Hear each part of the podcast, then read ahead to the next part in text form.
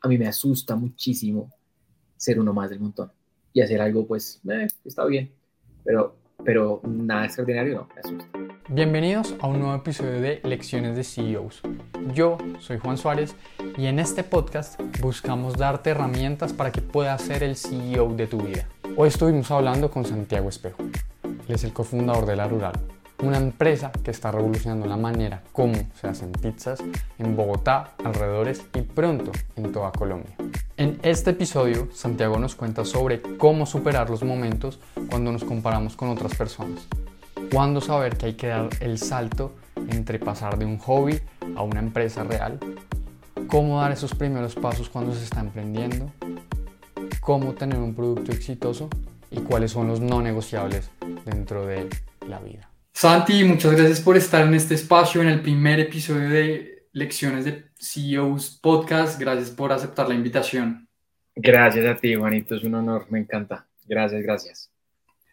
Santi, antes de, iniciar con la historia de la rural, de cómo llegaste hasta acá, quisiera empezar de volverme unos años eh, donde todo empezó, donde el gusto por los aspectos comerciales, el marketing, eh, ¿Cómo empezó todo en el, en el Carulla Challenge? Que es donde empiezas tu carrera con el marketing. ¿Qué, ¿Qué, fue lo que se te encendió con ese reto a ti?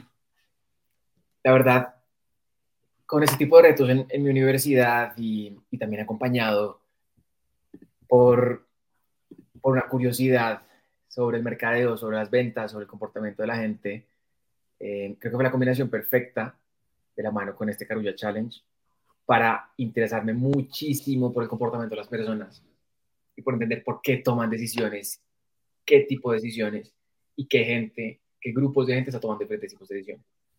Entonces creo que, creo que fue un poco eso, ¿sabes? Creo que esos Carulla Challenge me, me, dieron como demasiada, demasiada curiosidad por entender un poco a las personas. Eh, y ahí nació, como dices, ¿sabes? Como, no creo que haya sido como un evento puntual, como en tal evento ahí me, como que me, me interesó este tema, sino como la suma de varias cosas. Pero sí, creo que sobre, sobre todo ha sido como empezarme a interesar por, por la toma de decisiones de las personas. Y, quisiera ir, ir un, un, poquito más profundo a, a eso que, que, me comentas del comportamiento de las personas. ¿Has leído temas psicológicos o cómo has ido integrando ese comportamiento de las personas a, digamos, a la, a la rural? Yo creo que sí. A, mí me, me, encanta leer y últimamente he empezado a, a interesarme una vez más por esos temas de, comportamientos, pero también no solamente el comportamiento individual de las personas, sino qué hace que las personas toman una decisión un poco influenciadas por su contexto, sus amigos, su familia, lo que consumen en redes sociales, en televisión, en fin, en, de comunicación. Em, entonces, entonces creo, que, creo, creo, que ha sido por este lado de, de formarme continuamente, de leer, y sí, sí, he leído, sí, he leído un poco de mercadeo, eh, de sociología también, de psicología del consumidor. Y, creo que esas han sido herramientas demasiado valiosas para la rural, ¿sabes? Yo creo que nosotros, antes de buscar vender un producto y poner un producto en el mercado, que lo hacemos, pero antes de eso, queremos entender a quién le hablamos y esa persona cómo va a responder con lo que nosotros estamos haciendo. Y más adelante voy a tocar eso y cuáles han venido siendo esos mayores aprendizajes de, de los clientes de la rural, de a quiénes ustedes les están hablando justamente pasas por Carulla Challenge, pasas eh, también por una empresa traumatológica, por Decathlon, llegas a hacer tus prácticas en el mundo corporativo en Alpina. Sé que, sé que soñabas con escalar en el mundo corporativo. Cuéntame esa experiencia, cómo fue de vivir tus prácticas profesionales en una gran empresa como es Alpina. La verdad, todo este, todo este recorrido que mencionas una vez más, creo que ha sido la combinación perfecta para lo que pasa ahora con la rural y que es lo que empezamos a crear con Majo. Eh, y puntualmente la experiencia que tuve con Alpina fue ultra enriquecedora.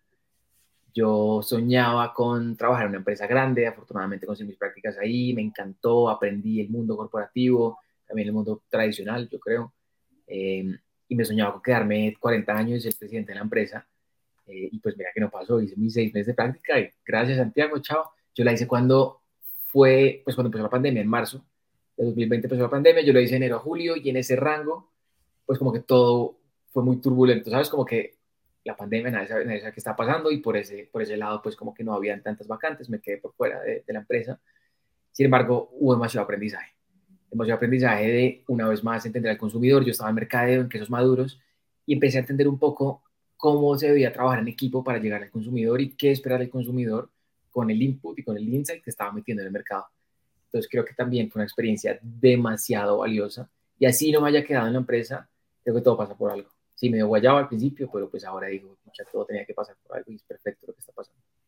Total, y, y quisiera, yo, yo no he trabajado en el mundo corporativo de empresa grande, he trabajado en un hotel de, de cadena grande, luego pasé a, una agencia de viajes boutique, ahorita bueno, estoy en mis propias finanzas, también somos pequeños. Quisiera saber qué es lo que más te llevaste. Evidentemente me dices de trabajo en equipo, pero ¿cómo se trabajaba en Alpina?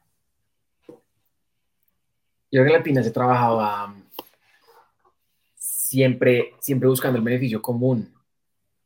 Sabes, yo creo que un skill muy valorado en esta empresa es, es el relacionamiento y cómo yo puedo ser efectivo en mi área, pero también ir y entenderme con personas de otras áreas para hacer un buen relacionamiento, eh, para poder aportar, para también poder buscar, ¿sabes?, algunos beneficios, pues, como laboralmente hablando. Entonces creo que era eso, creo que era un trabajo en equipo perfecto, que funcionaba muy bien. Eh, y el ambiente también era muy de, de, de, entregar responsabilidad a las personas nuevas. Pues en mi caso, como calidad practicante, me soltaban responsabilidades que yo decía, pero ¿cómo eso es posible? Por ejemplo, yo estaba liderando el equipo de comerciales en punto de venta en el, en el, en el área de quesos maduros. Y eso me pareció buenísimo, ¿sabes? Como que la, la, suma de una responsabilidad grande a una persona pues novata con una búsqueda de un gran trabajo en equipo, creo que, creo que fue, fue, fue algo demasiado valioso que me llevó de, de esta empresa. ¿Qué, ¿Cuál es la característica que más te llevaste de, de, pues de tu líder, ¿sabes? De tu jefe, si se quiere. Yo creo que el buen uso de Excel. Total, ¿no? demasiado, demasiado. Creo que es una herramienta valiosísima. Yo cuando llegué a Alpina lo reconozco, no era la persona más hábil en Excel. Ahí aprendí un montón, muchísimo. Y me di cuenta lo útil que es Excel y lo útil, pues, lo útil que son los datos bien interpretados. Pero me quedo con esa, con ese skill. El tipo era un genio en Excel, brutal. Pasa la pandemia, o sea, estamos en plena pandemia, como tú dices, no, digamos que no hay vacantes abiertas, eh, empieza esto que un hobby, ¿cierto? Tomas los quesos de Alpina, naturalmente, eso, sí es la vida, ¿no? Preciso, estás en el área de quesos. Precisos. Empiezas a, a, pues, hacer las, las pizzas con, con tu familia. ¿Qué te hizo decir, ok, me quedo con esto y no sigo buscando otras vacantes en otras, en otras empresas grandes o en la misma Alpina cuando ya todo en teoría había vuelto a la normalidad?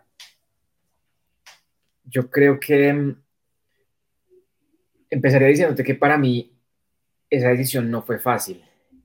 Yo salí de Alpina, pues me dio guayabo, yo quería seguir, eh, y cuando salí ya llevaba un par de meses haciendo, haciendo pizzas en la cocina de mi casa y estábamos haciéndolas con Majo, estábamos juiciosos, estábamos vendiendo los vecinos. Obviamente no nos estábamos haciendo ricos, obviamente era un, un, un, un reto gigante. Eh, sin embargo, con, con, Majo dijimos, bueno, pues metamos la ficha estos seis meses eh, y si nos gusta y si funciona, pues seguimos y si no, pues no, son seis meses que entre comillas, pues tenemos un paréntesis como de, de, de vida corporativa si quisiéramos seguir más adelante.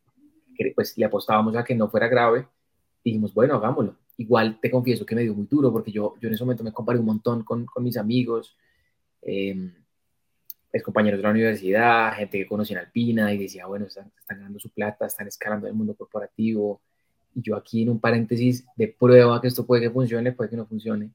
Y eso me dio muy, muy, muy duro. Creo que fue lo más, lo más retador de esta decisión que tomé. Y afortunadamente, pues le metimos el 110%, no, el 110, no, el 7000%. Y bueno, pues seguimos adelante quisiera ahondar un poquito en eso que, que me cuentas y, y, creo que nos pasa a todos, esa, esa comparación, ¿no? De mi amigo está ganando más que yo o ni siquiera que esté ganando más que yo, estoy viendo que en Instagram me está paseando más que yo, sí. está haciendo más cosas que yo. ¿Cómo superaste o cómo la superas en los momentos que, que te da envidia o tiendes a compararte? Yo creo que fue, fue un poco varias cosas. La primera es, fue creer mucho en mí, eh, creer en sobremanera de mí, eh, sin llegar a la soberbia, eh, pero sí darme cuenta que, que, tenía herramientas bajo la manga que podían ser muy útiles en este nuevo camino de, de la rural, de hacer empresa.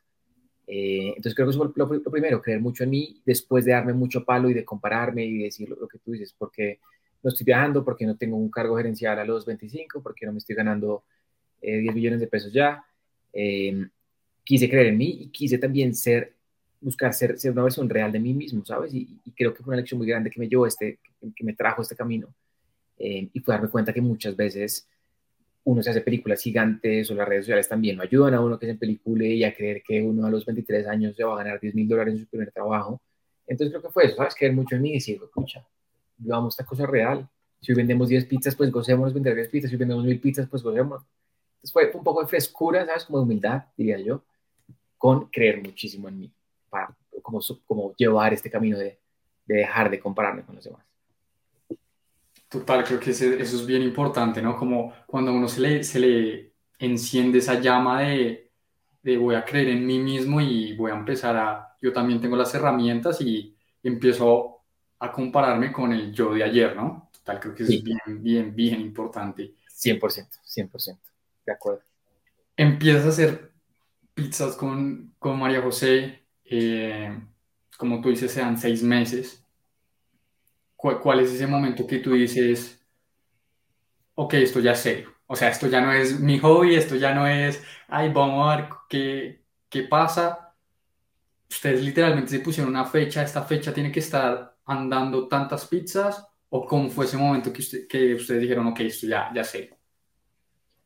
La verdad, nosotros nos empezamos a poner metas de venta cuando nos dimos cuenta que ya estamos vendiendo, que los clientes estaban comprando, que el voz a voz de a poco se estaba regando.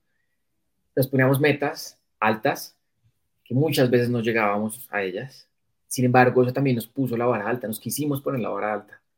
Eh, y yo creo que nos dimos cuenta que esto ya era en serio cuando dejamos de, de poder producir en la cocina de nuestra casa. Empezamos en la cocina de nuestra casa, literalmente fue lo más informal pero cuando dijimos, esto ya no se puede, o sea, esto salió de control, ya Maru, que es la señora que nos ayudó en esta casa, no podía hacer el almuerzo porque no, no podíamos parar de hacer cosas en la cocina y dijimos, ok, esto es en serio, la gente está comprando nuestro producto, entonces creo que fue como, es el punto de decir, bueno, hay que hacerlo de manera más profesional. ¿Y, y cuáles fueron esos, como esos primeros pasos? Porque naturalmente pues uno trata de hacer ese MVP, ¿no? De venga, em, empecemos con lo que tengo, a ver si la gente empieza a comprar. Pucha, preciso, ya, ya todo el mundo empieza a comprar, no, no pueden hacer el almuerzo ni siquiera en la casa. Sí, sí, sí. ¿Cuál fue ese siguiente paso? El siguiente paso fue, yo creo que uno, creernos la película. Porque, digamos que hoy, hoy te cuento que creímos en, en nosotros y eso suena muy bien. Sin embargo, hacerlo en ese momento fue muy jodido, muy jodido. Nosotros, o sea, no sé, yo decirme a mí mismo en ese momento recién graduado, eh, Majo igual de una carrera, pues Majo estudió ciencia política, yo estudié administración, decirnos como, estamos haciendo pizza en la cocina de nuestra casa, esto es en serio, estamos vendiendo dos pizzas a la semana, esto es en serio, qué oso, ¿no? Muchas veces uno podría pensar eso por darse muy duro y por no valorar, que, por, no, por no darse cuenta que todos los trabajos son valiosos. Eh, pero, pero más allá de eso, el paso a seguir fue buscar hacer las cosas de manera un poco más profesional. Buscar abrir nuestra planta de producción fuera de la casa. Fue entender que esto ya no era yo no era jugando, que teníamos personas bajo nuestra responsabilidad. ¿Sabes? Fue, fue hacerlo de manera ordenada. Yo creo que esto suena muy cliché, pero por algo será, y es que la gente que hace empresa empieza a crecer, dice que un reto muy, muy importante es crecer de forma ordenada, porque no podría crecer y hoy vendí un poco de pizzas, pero que hay la contabilidad, y la gente y los insumos y las compras y los servicios y el Excel. Entonces creo que es, es, eso también. Total, y, y, creo que como tú lo dices, y, y, ahí quisiera seguir preguntando en esta parte, desde aquí mirando hacia atrás, pues se ve facilísimo. ¿Qué crees que para ti es obvio hoy, pero que en ese momento no era tan obvio? Yo creo que lo que es obvio, bueno, y no es tan obvio, es un poco obvio, pero no, no, tanto, eh, es que perseverando y, y, haciendo las cosas excelentes y de manera diferente o no convencional, las cosas se pueden hacer. Yo en ese momento no, no veía tan claro el camino de hacer una pizza y de venderla y de diferenciarme, pero si hay un trillón de pizzerías en el mundo, yo por qué voy a hacer la diferencia? Y eso para mí no era obvio, ¿cómo me voy a diferenciar? Pero para mí hoy es obvio, eh, no del todo, pero estoy en ese proceso, es que diferenciándote puedes lograr lo que te propongas. Porque nosotros vimos en un punto que queríamos ser diferentes y, a mí hay algo, y esto es muy personal, y es algo que me, atemor, me, aterroriza, eh, y es ser alguien más, ser alguien que cuenta una historia parecida, ser alguien que hace algo parecido. Eso me llena de, terror, te juro que me da mucho miedo. Y en ese sentido quisimos diferenciarnos. Y eso para nosotros es obvio. En ese momento no fue, pero, pero esa sería un poco mi, mi respuesta, ¿sabes? ¿Cómo, ¿Cómo nos diferenciamos? Siendo excelentes. Quisiera, quisiera ya andar entrar un poquito más en, en las operaciones de, de, la rural.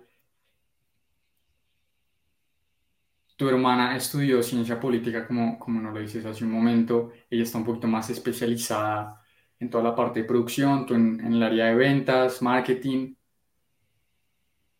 ¿Cómo toman decisiones?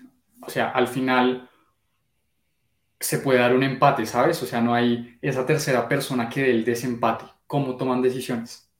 Súper, me parece una gran pregunta.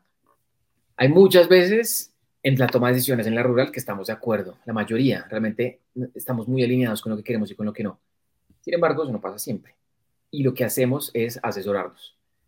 Asesorarnos con familiares, amigos, conocidos que tienen empresa y que son empresarios. Y poner sobre la mesa lo que está pasando. Em, contamos, no sé, qué es, cuál es el contexto, pedimos una llamada, pedimos una reunión, nos hemos venido relacionando con personas del medio de a pocos, que también han sido apoyo para nosotros para ese tipo de decisiones. Eh, y eso nos acompaña un montón para juntos por tomar una decisión basada en hechos, pues en este caso de otras personas. Eh, ¿Sabes? Entonces eso, eso nos, nos ha guiado un montón y, yo creo que, como dicen por ahí, lo mejor es aprender de la experiencia propia y lo segundo mejor es aprender la experiencia de los demás. Entonces creo que eso nos dio un montón, porque muchas veces uno puede estar sesgado, de pronto sin conocimiento y especulando y decir, pues bueno, yo voy por acá porque pues, vamos para adelante. Pero otra cosa es hablar con cinco empresarios que te digan, oiga, es que en mis 20 años de experiencia he visto esto. Entonces, esa es la forma en la que tomamos decisiones cuando no estamos de acuerdo con algo, asesorándonos. ¿Quién, quién, quién, ¿Quiénes hacen parte como de ese board de, de si se quiere, desempate? yo creo que la pieza más clave es mi mamá. Eh, mi mamá es una empresaria admirable. Para nosotros ha sido una guía tremenda en este camino de, hacer empresa. Ella hizo empresa hace 30 años casi eh, y ella ha sido súper, un súper, súper apoyo para este tipo de toma de decisiones. Eh, también amigos que están en el medio gastronómico, que llevan también más tiempo que nosotros. Eh, amigos de marcas reconocidas, que, poco a poco hemos podido pues como conectarnos y relacionarnos. Eh, y otra persona, la verdad, demasiado importante para mí ha sido mi suegro. Es un ejecutivo tremendo, con la cabeza grande, eh, está metido en el negocio de las flores. Y conoce, conoce un montón este negocio que mueve muchos millones de dólares al año, entonces tiene una perspectiva amplia. Y creo que eso también nos ha ayudado también, pues, un montón, ¿sabes? Como a, a creernos la película en grande y a tener referentes de empresarios grandes, ¿sabes? No como medianos, no, sino grandes y decir, pucha, bueno, super experiencia, también me quiero crear la película en grande. ¿Qué, ¿Qué, es lo que más les has aprendido? Voy a poner en estos dos ejemplos que me pusiste aquí a tu mamá y, a tu suegro. Yo creo que a mi mamá lo que más le hemos aprendido es el seguimiento. El seguimiento, el cuidado en los detalles y la excelencia. Ella lo que siempre nos dice es que haciendo empresa hay que hacer seguimiento siempre, siempre, siempre. Entender qué está pasando todos los días con cada área de la empresa. Y eso me parece demasiado valioso y es algo que hemos querido hacer. Nosotros en la rural siempre queremos estar o, Majo o yo metidos en la cocina, o yo siempre en punto de venta acompañando, o con las personas que están en, envíos, o con las personas que estamos echando Excel, echando números, contabilidad, em, o haciendo contenido, ¿sabes? Entonces esta parte de seguimiento ha sido clave para nosotros y nos permite empaparnos 100% de la empresa y no solamente decir como, bueno, pues háganlo y vemos a ver qué pasa, sino nos permite poder exigir y liderar y guiar con hechos y siendo uno más. No solamente como, pues allá está mi equipo, háganle. Pues creo que eso me, me, llevó un montón de mi mamá y de mi suegro. Me llevó la parte de pensar en grande. Como te decía anteriormente, a mí me asusta muchísimo ser uno más del montón y hacer algo, pues, eh, está bien, pero, pero nada extraordinario no, me asusta. Eh, y Alejandro se llama, nos ha guiado un montón y nos ha invitado a creernos una película en grande y a soñar no solamente con cifras grandes, que yo creo que la plata es una consecuencia de las cosas bien, no de ser un fin, em, sino en, hacer un trabajo bien hecho, eh, un trabajo proyectado, un trabajo con visión, no solamente como, como, como, eso, como eso que dicen los caballos, ¿no? Que, se pone la cosita acá y de pronto están mirando para abajo haciendo las pizzas, sino cómo puedo quitar eso, mandarlo para carajo y, y ver que tengo el mundo entero para soñar y para camellar lo que yo quiera hacer. Total, total. Creo que eso es bien importante y en una oportunidad hablaba con una amiga que, que trabaja en Natura y justamente para quitarse eh, esos protectores que tienen los, los caballos, los hacen, les hicieron un ejercicio muy interesante que era pensar, o sea, extrapolar Natura como si fuera el negocio de Rappi es decir, toda la parte de libre. ¿Cómo hacen que Natura se vuelva rápido y para así poder sacar productos? Entonces creo que es bien importante, como tú dices, pensar fuera de la caja y empezar a ver cómo uno puede seguir aprendiendo. Quisiera devolver un poquito más al tema de eh, tus lecturas, porque también sé que, que lees bastante a Harvard Business Review, y le metes bastante al tema, no solo la psicología del consumidor, sino también la cultura, ¿no? Sí, me encanta.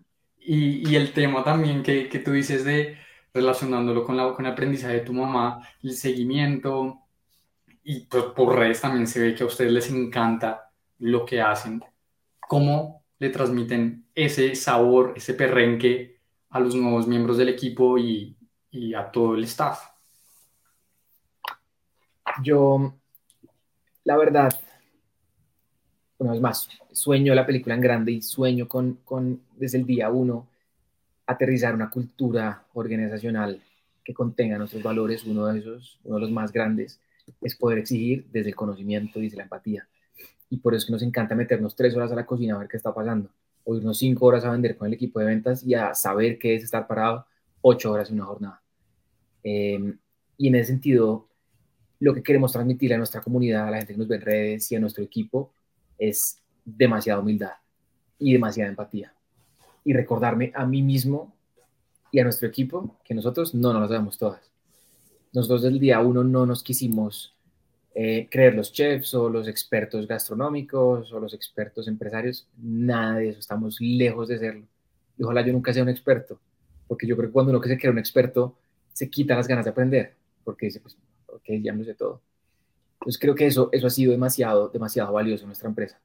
No creernos la película, o sea, sí, no, sabes, creer en mí, sé que puedo y que vamos para adelante, pero que eso no me haga una persona que cree que se las sabe todas. Creo que ahí uno cuando, cuando llega uno a ese punto, si es que llega a.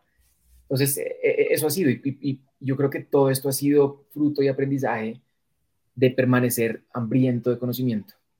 Me leído libros de negocios buenísimos que tocan siempre este tema de cultura organizacional y cómo uno debería implementarla con el primer empleado, porque pronto cuando tiene 100 y no lo hizo, puede ser muy, muy, muy difícil mirar para atrás y hacerlo. Yo creo que es eso, creo que es eso, ¿sabes? Meterle, meterle mucha humildad eh, y también mucha, mucha guía y mucha, mucho liderazgo a, cada área de la empresa. ¿Qué, ¿Qué, libros recomiendas para, para este tema de negocios que tú dices que naturalmente tocan la cultura organizacional? Hay uno muy bueno que me terminé de leer como hace 15 días que se llama From Good to Great, de bueno a mejor o a excelente. Em, me cambió la forma de ver la empresa em, y también creo que la cambió, ¿sabes? Creo que la, la, la, exponencia y, y también me reafirmó lo que estaba pensando. Como te decía, me da miedo ser bueno. Me da miedo ser, estar, ok. Y este libro, From Good to Great, habla de eso. De qué hacen las empresas que son good, que están bien, y qué hicieron esas empresas que fueron good y ahora son great. Em, y para hablar del tema de la cultura, esas empresas lo que se propusieron fue crear una estructura organizacional muy sólida, basada en valores muy sólidos, ¿sabes? Y no solamente dejar de pronto como a la deriva, como bueno, pues esto somos y vamos para adelante por este objetivo, sino realmente cómo soy claro con lo que quiero y con lo que no quiero, y también cómo esta guía me da poder de discernimiento para saber qué personas deben estar en equipo y cuáles no. Hay algo buenísimo que dice este libro y es que es igual de importante saber qué personas quieres, dice, como en tu bus, como en tu carro, pero es igual de importante saber qué personas no quieres en tu carro. Entonces, eso, eso es clave. Y yo creo que, que, algo de pronto que uno, que uno peca en las empresas es de pronto conformarse con el talento, conformarse con alguien por decir, ah, está bien, yo creo que hace bien su trabajo. Lo más jodido es decir, gracias, de pronto no es lo que estamos buscando, y ponerse en la tarea de buscar y buscar y buscar. Que seguro la tarea más retadora, que consume más tiempo, sí, más esfuerzo, sí, pero yo creo que es como la que, la que le da a uno al mejor equipo. Total, y creo que, a ver, uno, uno estudia administración de empresas, eh, le enseñan pues contabilidad, le enseñan un montón de herramientas, ¿cierto? Y uno también revisa toda la parte de recursos humanos, pucha, pero no le enseñan realmente a, a gestionar personas, ¿no? Que al final es el recurso más importante de una empresa, como tú lo dices. La medida que uno quiere un equipo de alto rendimiento, a top performance, pues también necesita uno dar el ejemplo como líder, ¿no? De acuerdo. ¿Tú, crees que, o cómo ustedes llevan a ese equipo de, de alto rendimiento? ¿Cómo crean un equipo de alto rendimiento? Porque yo sí creo que en las empresas uno no es una familia, sino es un equipo de alto rendimiento. De acuerdo. Yo que tengo dos cosas, estoy tomando nota para que nos vayan las ideas. Em, una cosa con la que empiezo esta parte, y es algo que dice este libro de From Good to Great, y es que las personas no son lo más importante. Las personas correctas son lo más importante. Y es una pequeña distinción que me parece que hace todo el sentido del mundo y en ese sentido que las personas correctas sean lo más importante. Yo creo que, uno, las personas llegan a ti de alguna manera, no sé, ya personas que están o motivadas o listas para hacer su mejor versión y sumados a tu ejemplo y a una cultura clara, creo que se potencia esos buenos skills de las personas. Entonces creo que mi respuesta un poco sería el ejemplo, ¿sabes? Y entender que las personas llegan a una empresa donde necesitamos que las cosas pasen de manera excelente no hay opción. ¿Sabes? Como que vamos para adelante, estamos en un gran papel y lo necesitamos hacer excelente. O sea, no hay, no hay opción de ser mediocres, ¿no? ¿Sabes? Como que creo que es eso, la guía, ejemplo y tener como estándares muy, muy, claros. Em, y la otra pregunta se me olvidó. No, no, no, ¿cómo, encuentras eh, a esa persona indicada siguiendo con, con, ese aprendizaje que te llevaste del libro? ¿Cómo la encuentras, digamos, en, en las entrevistas? me he dado cuenta que el trabajo es como cualquier otra relación, ¿sabes? Como cuando uno se está presentando con el posible amigo, con el posible socio, con la posible novia, bueno, en fin, uno siempre trata de dar su, mejor versión, pero siempre hay estos no negociables y como tú dices, la persona indicada. ¿Cómo haces la, pregunta, sí, la pregunta correcta para saber si es la persona indicada o no? hay algo que nosotros, y eso también es parte de la rural, y es que a nosotros no nos interesa que las personas que lleguen a trabajar con nosotros tengan toda la experiencia del mundo. Y que si van a entrar en ventas, hayan trabajado 10 años en ventas antes. La pregunta correcta, que creemos que es la correcta para nosotros, es si está dispuesta a aprender y si quiere hacerlo de manera excelente. Aprender y después poner en práctica todo lo aprendido. Nos hemos llevado sorpresas, obviamente, que de pronto uno pues por quedar bien y, decir varias cosas, dice, oh, yo estoy listo y pues digamos que en la práctica no pasa. Eh, eso no es lo, frecuente que nos ha pasado, sin embargo creemos que esa es la pregunta. Y esa es como la postura que las personas que trabajan con nosotros deben tener. Ok, de pronto no tiene toda la experiencia que estamos buscando, sí, pero si tiene todas las ganas, nosotros nos comprometemos por dedicar todo nuestro tiempo para que usted sea excelente en el rol que entre. Entonces creo que, creo que eso es un poco para pararnos, no como la exigencia de la, de la, de la, de la experiencia, sino de la actitud. Total, total. Creo que si algo le aprendió a, a mis jefes, que son los cofundadores de mis propias finanzas, es eso, justamente eso. Si está la actitud, los skills se aprenden seguramente, se van, se tienen. Vamos a volver un poquito ahora sí al, al presente, cuando ya tienen dos puntos. Iniciaron con delivery, ya tienen dos puntos en Fontanari, en la colina. ¿Qué han aprendido de sus clientes cuando ya venían conociéndolos a nivel de delivery y ahora los ven pues face to face? Yo creo que ha sido un proceso gratificante y muy enriquecedor. Em, yo al principio, por quererme soñar la película en grande, quería ir muy rápido y quería abrir ya un punto y otro. Eh, y eso no fue así, en verdad. Nos tardamos casi dos años, un poquito menos, en abrir nuestro primer punto de venta, que igual lo miro para atrás y digo, pucha, es muy rápido. Em, pero ha sido muy gratificante porque, porque creo que las personas que ya nos empezaban a conocer con delivery y a través de nuestro contenido en redes sociales, se, se dieron la oportunidad de ahora conocer este nuevo formato. También habían muchísimas personas que no habían probado nuestro producto y ya sabían de nosotros, o por el voz a voz, o por las redes sociales, eh, o por algún otro medio. Entonces creo que fue muy bueno, ¿sabes? Como, como ponernos ya de cara al cliente y, tener una cara, no solamente en las redes, sino física en un punto de venta al cliente. Creo que eso también da muchísima confianza. Em, y, también, pues bueno, los resultados lo han, demostrado por sí solos. Entonces nos gusta mucho, ¿sabes? Estar como de cara al cliente, no solamente en las redes, sino entregar esa confianza de otra manera, me parece muy, muy, muy chévere.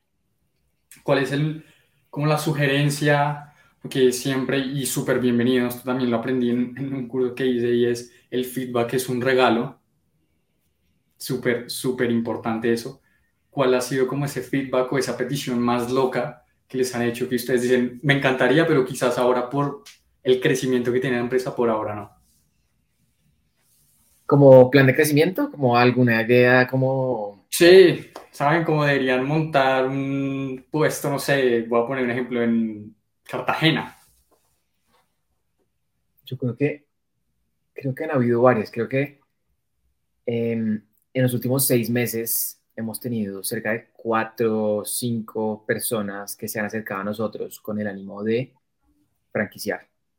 Em, afortunadamente estamos construyendo una marca que cada vez tiene más visibilidad, eh, una marca que puede llegar a ser interesante para muchos. Em, y eso, y, le hemos dicho que no, le hemos dicho que no a la, franquicia de crecer rápido, porque queremos hacerlo de manera, excelente y queremos seguir siendo, seguir siendo, sabes, como muy, muy, muy tradicionales en nuestra receta, eh, muy gourmet de lo que estamos haciendo.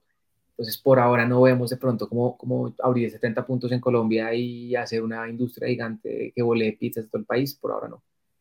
Por ahora no, no, no, es, lo, no es lo que nos soñamos.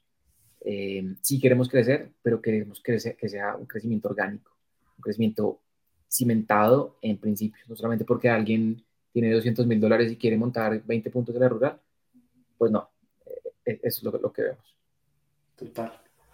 Total, creo que eso es bien importante y, aprovechando justo que tocas ese tema de, de, las recetas tradicionales, no te voy a pedir la salsa secreta de la rural, ni mucho menos, pero sí quisiera saber un poco cómo, cómo es ese proceso creativo que ustedes tienen para sacar unos productos. Porque yo, yo los veo en redes y digo, esta gente es muy creativa. ¿Cuál, ¿Cuál es ese proceso creativo, si es que lo tienen, para, para entenderlo? La verdad, la verdad, sí lo tenemos no, la verdad, no tan estandarizado como, como quisiera en este momento. Em, sin embargo, estoy obsesionado con la idea y esta, y esta la encontré en, el libro de Jeff Bezos que se llama Crea y Divaga, en donde el man dice que el consumidor no siempre sabe lo que quiere. Y en ese sentido, entregarle más de lo que pide o más de lo que está esperando es la jugada para sorprender a los consumidores, para agregarles más valor y para posicionarme como una marca mucho más sólida y más posicionada. Jeff Bezos cuenta que a él nadie nunca le pidió que sacara un servicio de streaming de películas. pues que tiene que ver un delivery o, o, su sitio web con una película.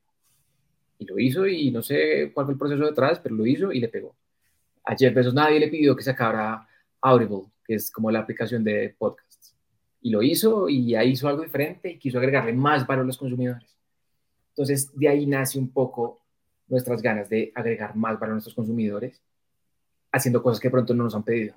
Entonces, así, por ejemplo, nace un poco la salsa pomodoro que lanzamos. Nacen un poco nuevas recetas. Nacen nuevas ideas que tenemos, que tenemos de innovación para, para lo que viene el año. Sabes que son soñarnos cosas diferentes a lo que estamos haciendo hoy, que al tiempo estén alineadas con nuestra visión. De pronto no vamos a desarrollar, no sé, un software. De pronto sí, de pronto no, pero, pero sabes, como que estén alineadas con nuestra visión, que quepan dentro, dentro, de nuestra visión, ahí caben.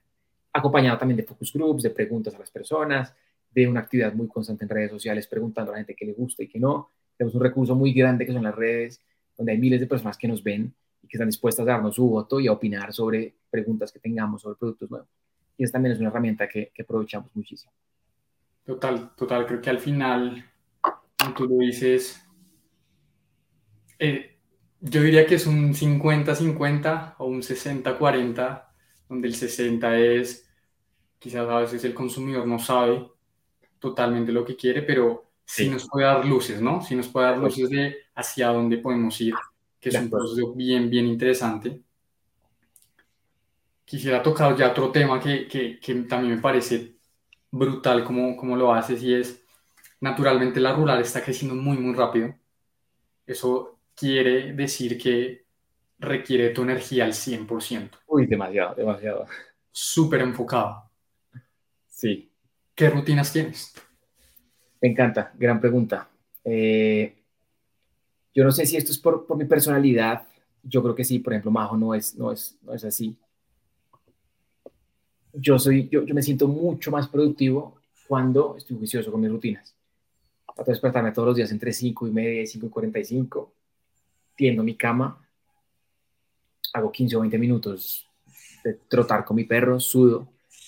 Eh, doy las gracias. Dar todos los días gracias y darme cuenta que en verdad esto, esto me hace humilde todos los días y es darme cuenta que no soy nadie, o sea, que soy uno más. Que sí me sueño la película y sí no quiero ser uno más, me da, me da, pánico, pero al tiempo quiero ser humilde. Y no me quiero creer, pues, que soy el más duro porque voy a trabajar parejo, hacer pasar las cosas diferentes y quería cambiar el mundo. Todo el tiempo quiero ser humilde, quiero ser yo. Entonces, entre mi ejercicio, agradezco muchísimo. Eh, después hago pesas, me compro unas pesitas, en mi casa, después leo media hora, 45 minutos, de hecho, estoy acabando este libro, una joya, muy joya, muy, muy joya. Eh, y ya después me baño y desayuno, pero son dos horas o dos horas y media en las que tengo tiempo para mí, tengo tiempo para pensar y para respirar y para dejar llegar nuevas ideas, para, para alimentar mi cabeza, para alimentar mi cuerpo, y para estar conmigo mismo. Eso, eso para mí hace que mi día cambie demasiado. Total, creo que eso es bien importante, darle un poquito, mover el cuerpo, colocarle un poquito de pesas al, al, a la rutina, no necesariamente ser mega ancho, pero sí por lo menos sí. sacarle un poquito de, de fuerza. De acuerdo, de acuerdo. y, y, también he visto y lo muestran pues, en, tu Instagram personal, lo he visto, en el de la rural también. Le sacas mucho tiempo también a, la familia, ¿no? A tus papás, a tu pareja. ¿Cómo, ¿Cómo balanceas eso, no? Porque sé que lo respetan mucho, por ejemplo, cuando es el cumpleaños, el cumpleaños de tu papá, sacan el espacio, además de, de la rural. ¿Cómo has venido balanceando, digamos, las diferentes áreas de tu vida sociales, si se quiere? Yo creo que yo sin mi familia no sería nadie. Literalmente no sería. Mis papás me dieron la vida y vivo agradecido con ellos todos, pues, todos los días. Y en ese sentido, para mí es algo que me recarga muchísimo y que me llena de mucho amor. Mucho, mucho, mucho. Y yo creo que nosotros también somos amor, ¿sabes? Uno puede ser un tetragenio, billonario, lo que sea, pero si no tienes amor, una familia o alguien que te diga te amo, vas para adelante, cree en ti todos los días, creo que las cosas podrían ponerse un poco más difíciles. Y en ese sentido, le damos toda la prioridad, de nuestra familia, porque es lo que pasa dentro de nuestra familia. Nos apoyamos, nos decimos cosas lindas, nos consentimos, y creo que la familia es para eso. para amarse, para valorarse. Hoy, día, hoy tuve un día malo, hoy tuve un día bueno, nos contamos. ¿Sabes? Entonces creo que, creo que eso hace la diferencia en, digamos que en un posterior buen performance, si quieres llamar así. En, tú estar bien como dentro de tu corazón y dentro de ti mismo. Y eso para mí hoy me lo entrega mi familia eh, y mis amigos. Entonces creo que es prioritario, ¿sabes? Como que no es negociable, como que lo veo muy obvio, como que, oiga, no, esto no es negociable. Pues es mi familia, punto. Estemos con ellos, desconectemos. Eso, eso, es como, como, como lo veo yo. Total, creo que al final también lo vi en una serie recientemente. No soy muy fan, pero preciso vi esa serie y era vale la pena subir ese Everest, pero cuando estés en la punta del Everest y si no tienes con a nadie a quien decirle qué vista tan bacana, no estás haciendo nada. Sí. Entonces eso, es brutal. Y, y, ya para hacerte la última pregunta, Santi, ¿qué te hace genuinamente feliz a ti? Me hace genuinamente feliz sentir que estoy impactando positivamente a las personas que nos ven, que nos consumen, a las personas con las que tengo contacto físico o digital. Saber que las estoy inspirando de alguna manera con lo que digo, con lo que hago. Eso para mí es, me llena el alma. Por ejemplo, cuando alguien nos escribe y dice, oigan, los admiro, eh, no sé, mensajes de apoyo, con cada compra, con cada sonrisa, con cada gratitud, eso es para mí, oiga, lo ha valido todo. Santi, pues muchas gracias por el espacio. Sé que tienes una agenda bien apretada, que la rural está creciendo y de, verdad ha sido un, tiempo maravilloso. He aprendido un montón, sin duda alguna, ese balance que tienes con tu familia, con tus amigos, con tu pareja, con la rural que está creciendo un montón. Eh, es simplemente increíble felicitarte, de verdad. Sin mucha admiración por ti, por María José, por todo lo que está haciendo el equipo de la rural y bueno, nada, un día estos me invitas a, a pararnos al punto de venta en la rural y, y, que traer más gente. Eso, eso, a vender chévere de una. Claro que sí, papá esa. Gracias a ti, gracias por este espacio, en verdad me, me, me, honra mucho. Yo, yo cuando, cuando estoy en este tipo de entrevistas o de charlas, me siento, me siento muy pequeño, me quiero sentir pequeño, ¿sabes? Quiero, quiero, quiero sentirme que no tengo todas las respuestas, que también estoy aquí aprendiendo y eso me llena el corazón. Entonces, gracias, gracias, gracias. Santi, gracias de nuevo por este espacio y, y bueno, nada, ya lo saben, pueden seguir a la rural en Instagram como arroba la rural. ¿En qué otros espacios pueden encontrar a, la rural, Santi? En TikTok, hoy toca estar en TikTok, entonces estamos en TikTok como la rural, en YouTube también. Eh, y nada, eso es todo. En nuestros canales digitales encuentran información para domicilios, para que nos visiten en Parque La Colina, en Fontanar, para que pidan delivery de la rural. Bueno, ahí estamos. Bueno, Santi, un abrazo y, y bueno, nada, a disfrutarse este día. Gracias, que así sea.